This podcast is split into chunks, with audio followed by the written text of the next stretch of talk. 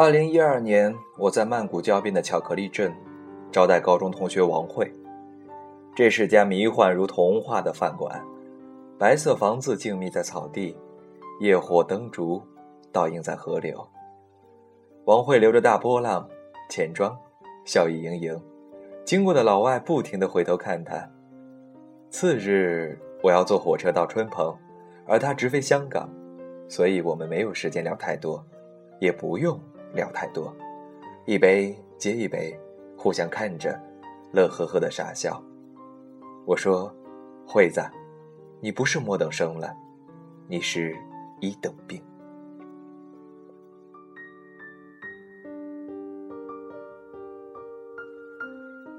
一九九七年，王慧坐我前排，格子衬衣，齐耳短发。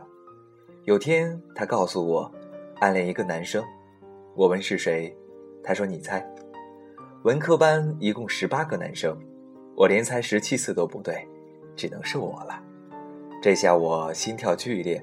虽然他一副村姑模样，可是青春中表白总叫人心生摇晃。这时候他扭捻半天，说是隔壁班的袁心。不带这样玩的好吗？我笑嗔道。香港回归的横幅挂在校园大门。七月一日举办的“祖国，我回来了”演讲大赛，我跟王慧都参加。四十多名选手济济一堂，在阶梯教室做战前动员。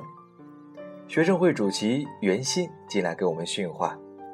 他走过王慧身边，皱着眉头说：“惠子，要参加演讲比赛，你注意点形象。”惠子一呆，难过的说。我已经很注意了呀。他只有那么几件格子衬衣，注意的极限就是洗得很干净。后来我知道他洗衣服更勤快了，每件都洗到发白。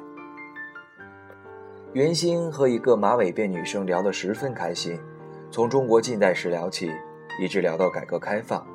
最后袁心对马尾辫说：“加油，你一定拿冠军。”惠子咬着笔杆，恨恨地对我说：“你要是赢了他，我替你按摩。”我大为振奋，要求他签字画押，贴在班级的黑板报上。当天通读中国近代史，一直研究到改革开放。次日精神抖擞，奔赴会场，大摆马尾辫。晚自习解散的时候，在全班胜之不武的叹息声中，我得意地趴在讲台上，等待按摩。王慧抿嘴嘴唇，开始帮我按肩膀。我怒斥：“没吃饭吗？手重点儿！”王慧怒答：“够了吗？会不会捏死你？”我狂笑，毫无知觉呀！难道已经开始了吗？其实当时他的手一捏，我如被雷劈，差点跳起来，有一种第三节脊椎插进肝脏的错觉。我快挺不住的刹那间，惠子小声问我。沉默，你说我留马尾辫，袁心会觉得我好看吗？我不知道，难道一个人好不好看不是由自己决定的吗？一九九八年，惠子的短发变成了马尾辫。惠子唯一让我钦佩的地方是她的毅力。她的成绩不好，每天试题做到额头冒烟。依旧不见起色，可她是我见过的最有坚持精神的女生。能从早到晚刷题海，哪怕一条都没做对，但空白部分填得密密麻麻，用五百个公式推出一个错误的答案，令我叹为观止。惠子离本科线差几十分，她打电话哭着说自己要复读，家里不支持。因为承担不起复读的费用，所以他只能去连云港的专科。我呢，当时世界杯高考期间，我在客厅看球赛，大喊进了进了。我妈则在饭厅打麻将，大喊糊了糊了。巴乔踢飞点球，低下头的背影无比寂寥。我泪如雨下，冲进饭厅。掀翻麻将桌，搅黄老妈的清一色。后来，后来那什么，我第二年又考一次。一九九九年四月，大使馆被美国炸了。复读的我旷课奔到南京大学，和正在读大一的同学一起游行。惠子也从连云港跑来，没有参加队伍，只是酒局途中出现了一下。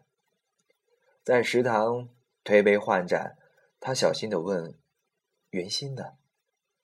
我一愣：“对哦，袁心也在南大，他怎么没来？”可能他没参加游行吧。惠子失望的哦了一声。我说：“那你去找他呀。”惠子摇摇头：“算了。”我去老同学宿舍借住。至于惠子，据说他是在长途站坐了一宿，等凌晨早班客车回了连云港。对他来说，来连云港。从连云港过来南京只是一个借口，花掉并不算多的生活费，然而见不到一面，安静的等到天亮。惠子家境不好，成绩不好，身材不好，逻辑不好，她就是一个挑不出优秀品质的女孩。我一直想，如果这世界是座学校的话，惠子应该被劝退很多次了。生活。爱情、学习，他都是末等生，唯一拥有的就是在别人看不见的地方咬着牙齿，坚持，再坚持，堆砌着自己并不理解的公式。无论答案是否正确，他也一定要推导出来。二零零零年，大学宿舍都在听白桦林。九月的迎新晚会，文艺青年弹着吉他，悲伤的歌唱。静静的村庄，飘着白的雪，阴霾的天空下，鸽子飞翔。白桦树刻着那两个字，他们发誓相爱，用尽一生。我拎着啤酒，晃悠在校园，回到宿舍，接到惠子的电话，她无比兴奋。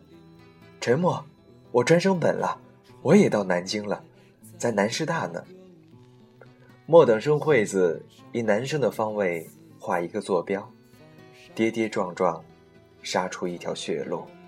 来到那片白桦林，望眼欲穿的每天守在那里。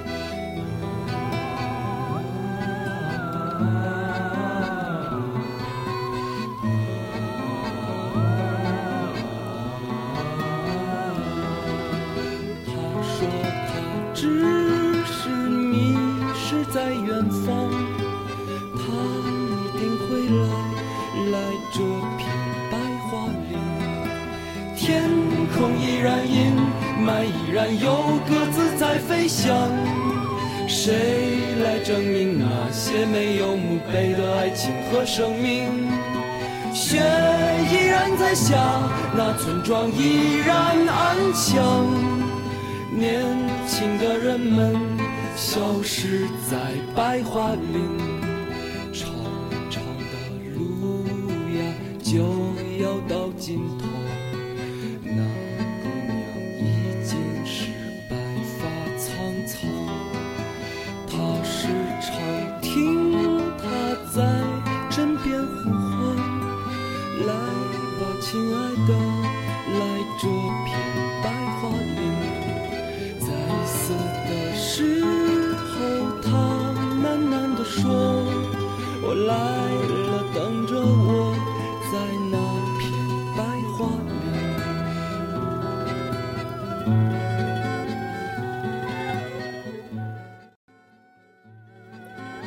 二零一一年十月七日，十强赛中国队沈阳主战阿曼战胜，提前两轮出现，一切雄性动物都沸腾了。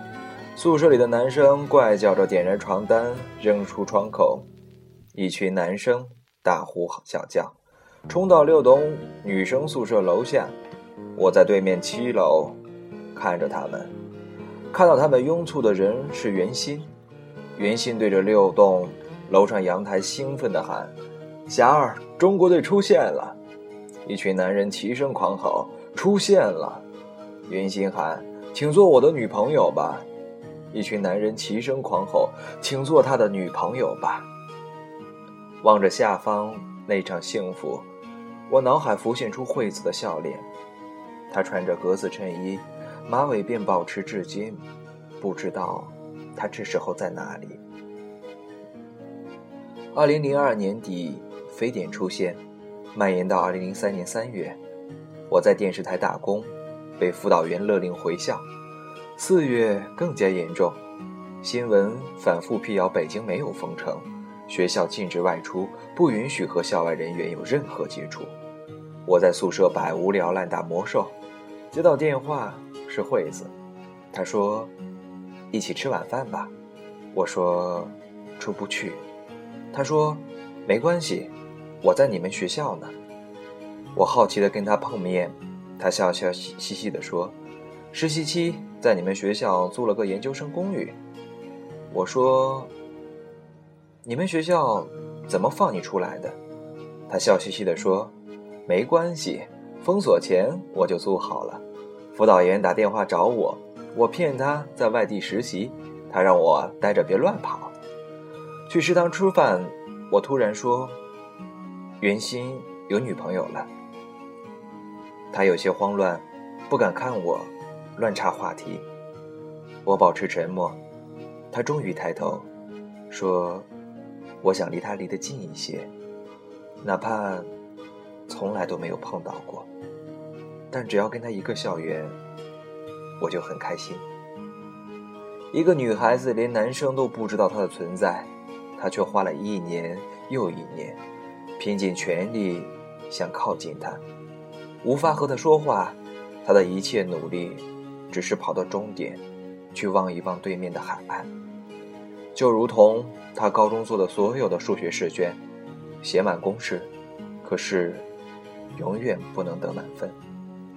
上帝来劝莫等生退学，莫等生执拗地继续答题，没有成绩无所谓，只是别让我离开教室。看着他红着脸，慌忙地拨拉着米粒，我差点眼泪。掉进饭碗。二零零四年，惠子跑到酒吧，电视正直播着首届超女的决赛，我们喝得酩酊大醉。惠子举起杯子，对着窗外说：“祝你幸福。”那天，云心结婚。我看着她笑盈的脸倒映在窗玻璃，心想：莫等生终于被开除了。二零零五年。惠子跑到酒吧，趴在桌子上哭泣，大家不明所以。他摇擦着眼泪，他一定很难过。传闻，袁心离婚了。那天后，没见过惠子，打电话给她，她说自己辞职了，在四川找事儿干。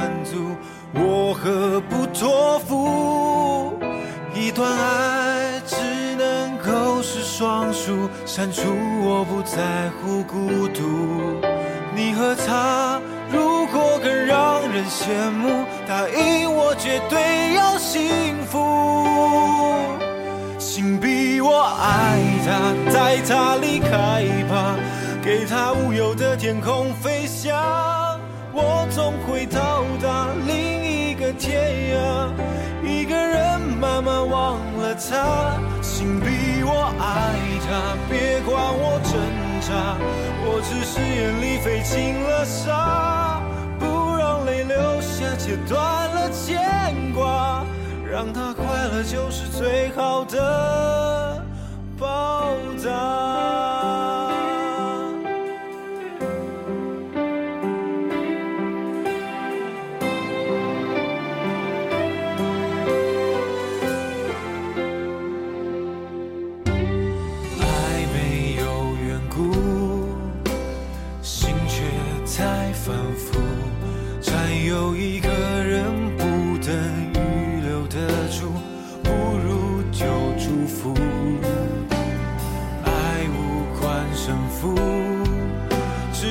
你对他付出，看着他微笑就值得我满足。我何不托付？一段爱只能够是双数。删除，我不在乎孤独。你和他如果更让人羡慕，答应我绝对要幸福。请逼我爱他，在他离开吧，给他无忧的天空飞翔。我总会到达另一个天涯。一个人慢慢忘了。二零零六年。一群人走进酒吧，看见当头的两个人，管春手里的杯子哐当掉到了地上，朋友们目瞪口呆。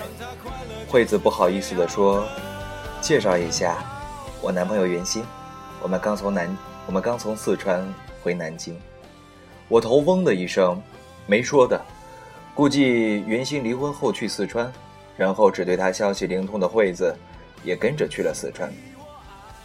坐下来攀谈，果然袁鑫去年跟着亲戚在成都投资了一家连锁火锅店，现在他打算开到南京来。袁鑫跟搞金融的同伴聊天，用的我们听不太懂，唯一能听懂的是钱的数目。同伴对袁鑫摆摆手说：“入五百万，用一个杠杆一比六，然后再用一个杠杆也是一比六，差不多两个亿出来。”袁鑫点点头说：“差不多两个亿。”管春震惊地说：“两两个亿！”我震惊地说：“两两亿！”惠子也听不懂，只是殷勤的倒酒，给袁鑫每个朋友倒酒。他聚精会神，只要看到酒杯浅了一点，立刻满上。他们虽然聊的是两个亿，结账的时候却是惠子买的单。二零零七年，惠子和袁鑫去领结婚证，到了民政局办手续，工作人员要身份证和户口。惠子一愣，户口本儿。工作人员斜他一眼，袁鑫说：“我回去拿。”袁鑫走了后，惠子在大厅等，他从早上九点等到下午五点。民政局中午休息的时候。有个好心的工作人员给他倒了杯水。惠子想，袁鑫结过一次婚，他怎么会不知道要带户口本呢？所以，袁鑫一定是知道的。也许这是一次最后的拖延，许多人都喜欢这样，拖延到无法拖延才离开，留下无法收拾的烂摊子。只要自己不流泪，不管别人会流多少泪。惠子站不起来，全身抖个不停。他打电话给我，还没说完，我和管春立刻开车冲了过去。惠子回家后，看到原先的东西都已经搬走，桌上放着存折，原先给他留下十万块，还有一张纸条。其实我们不合适，保重。大家相对沉默不语，惠子缓缓地站起身。一言不发的就往外走，惠子伸出手，管春把车钥匙放在他手心。他开向一家火锅店，火锅店生意很好，门外板凳上坐着等位的人。店里热闹万分，服务员东奔西窜，男女老少涮得面红耳赤。惠子大声喊：“袁心！”他的声音立刻被淹没在喧哗中。惠子随手拿起一杯啤酒，重重地砸在地上，然后又拿起一瓶，再次重重地砸碎在地上，全场安静了下来。惠子看见了袁心，她笔直地走到他身边，说：“连再见也不说。”袁心有点惊慌，左右环顾满堂安静的客人，说：“我们不合适的。”惠子定定地看着他，说：“我只想告诉你，我们不是零五年在成都偶然碰到的，我从一九九九年开始喜欢你，一直到今天下午五点，我都爱你。全世界其他人加起来，都比不过我爱你。他认真的看着云心，说：“我很喜欢这一年，是我最幸福的一年。可你并不喜欢我，希望这一年没有对你太多的困扰。不能做你的太太，真可惜。那再见。”云心呆呆的说：“再见。”惠子低头看着自己的脚尖说。再见。惠子把自己关在租的小公寓当中，过了生命中最孤单的圣诞，最孤单的元旦。我们努力去陪伴他，但他永远不会开门。新年遇到寒年的暴雪，春运陷入停滞。我打电话给惠子，她依旧关机。只剩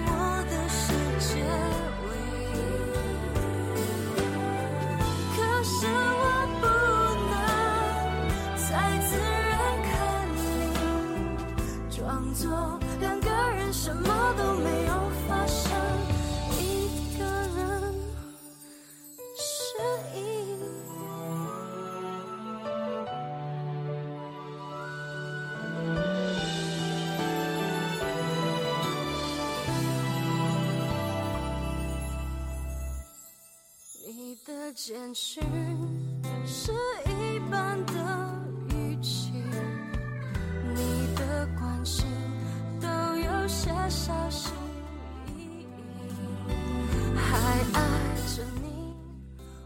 二零零八年就此到来，隔了整整大半年，四月一日愚人节，朋友们全部接到惠子的电话，要到他那儿去聚会，大家蜂拥而至，冲进惠子租的小公寓。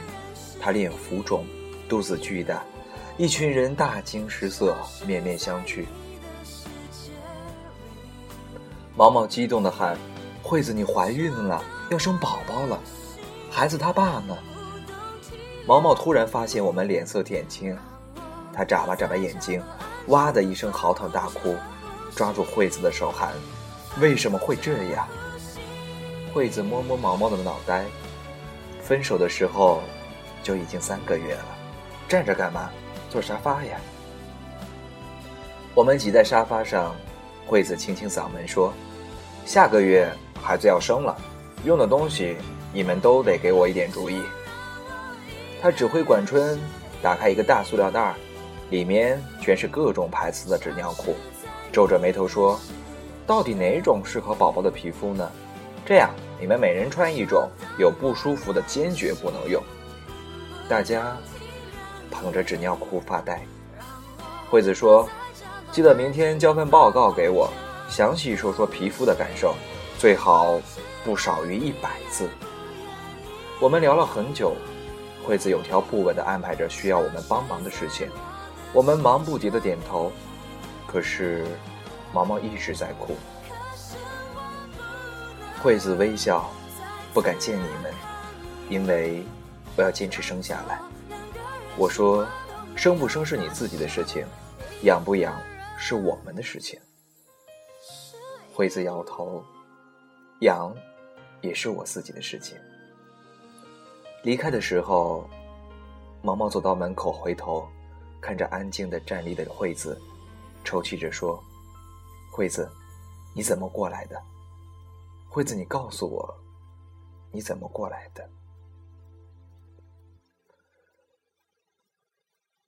第二天，管春教的，裤裆空荡荡的，感觉内心很失落。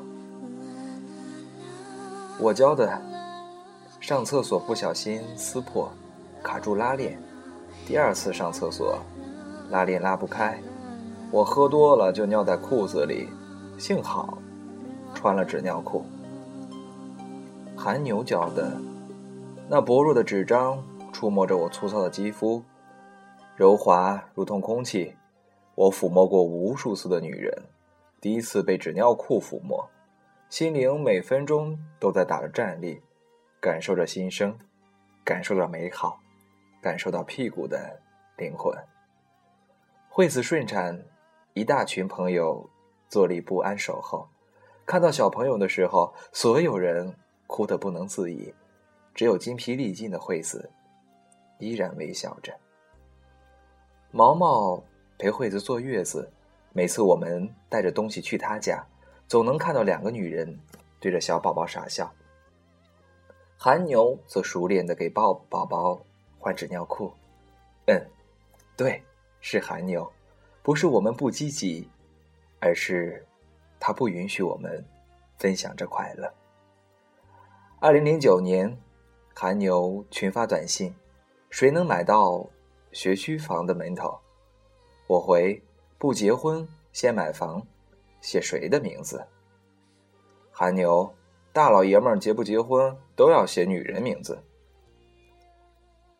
二零一二年，巧克力镇，高中同学王慧坐在我对面。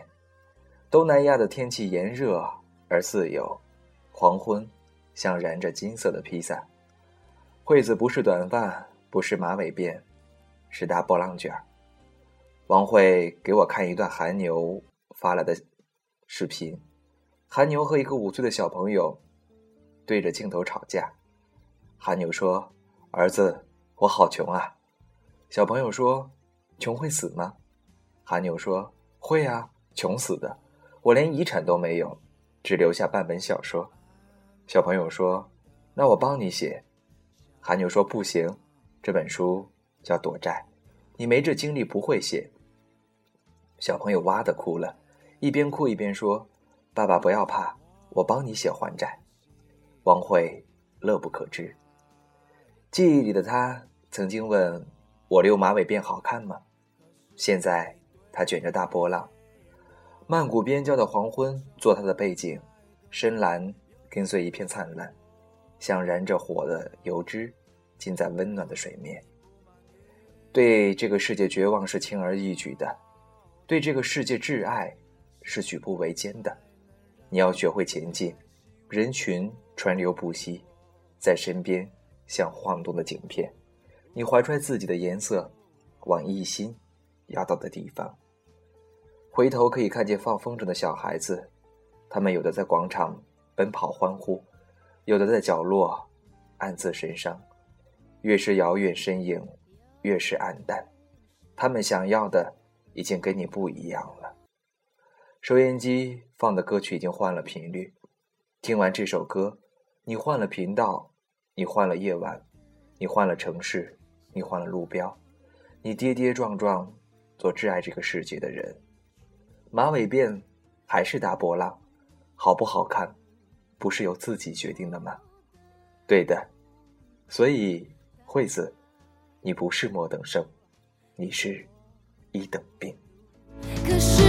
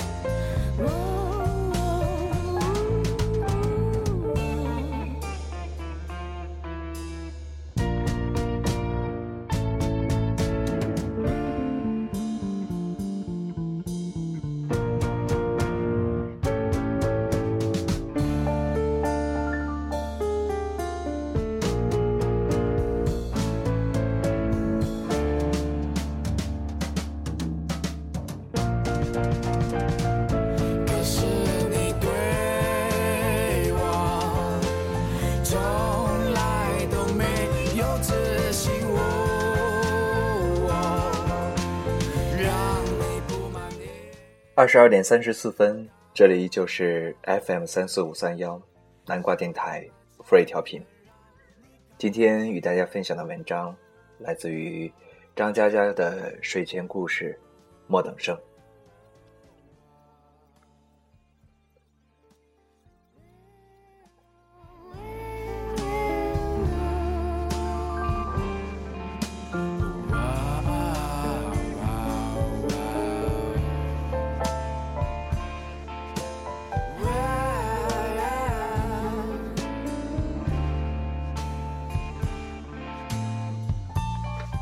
今天的节目就是这些。Q 先生依旧在北京，与大家道一句晚安，晚安。